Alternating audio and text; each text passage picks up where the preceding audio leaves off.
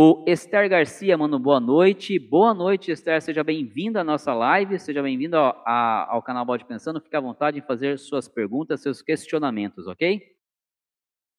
O Gessé, ele manda aqui, ó.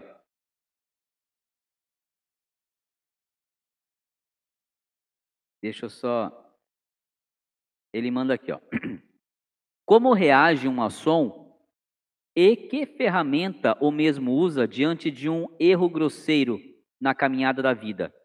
Haja vista que já caminhou o suficiente para estar alerta, porém se deixou levar pelas paixões. Gessé,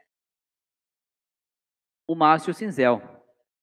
O maço e o cinzel são as ferramentas que irão auxiliar este irmão, cujo tempo de ordem ele já tem, porém em sua jornada algo o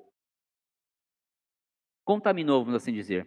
Porque lembra que a gente vem batendo aqui na tecla de que é, nós entramos numa pedra bruta e nós temos como objetivo ficarmos uma pedra polida? E que ao estarmos então como pedra polida, isso não significa o fim de nosso trabalho, o fim de nossos, os fim, o fim de nossos estudos, o fim de nossa jornada, mas sim que a gente conseguiu sim evoluir. Porém, em momentos da vida, a gente pode ter alguma recaída ou algo que a gente ainda não esteja preparado, e como o próprio Manuel acabou de falar aí na sua, na sua reflexão, a gente pode ter é, é, algo que nos torne de novo ásperos, algo que nos torne de novo, é, como é que o Mano disse aqui? Nos, nos, nos deixe visível algumas algumas, alguns defeitos de nossa parte. E isso não nos deixa indignos, dependendo, obviamente, do grau. Mas isso nos faz voltar a usarmos o nosso maço e o nosso cinzel. O maço e o cinzel são ferramentas constantes de um maçom. Devem estar sempre em seu avental, porque em momentos oportunos eles deverão ser usados novamente, mesmo que este já esteja com o mestre.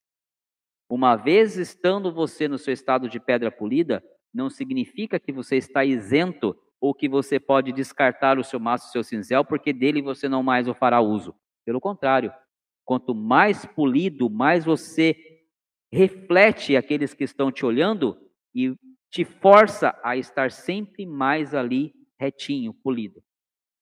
Então, uma vez fora, havendo a necessidade, Fique à vontade, estamos lá para aprendermos e volte a pegar o seu maço, seu cinzel e polir a sua pedra bruta.